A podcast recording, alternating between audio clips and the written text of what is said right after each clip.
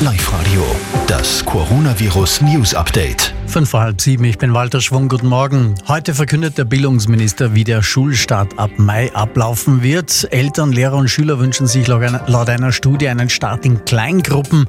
Mediziner aus Linz empfehlen, mit älteren Schülern zu starten. Die EU-Staats- und Regierungschefs haben sich auf ein Corona-Rettungspaket von weiteren 540 Milliarden Euro geeinigt. Wie es finanziert werden soll, darüber sind sie sich aber noch nicht einig. Und auch die USA schnüren ein Konjunkturpaket über 484 Milliarden Dollar. Mit dem neuen Paket wird ein bestehendes Kreditprogramm aufgestockt. Die Kredite können später sogar erlassen werden. Heute zuerst viel Sonne.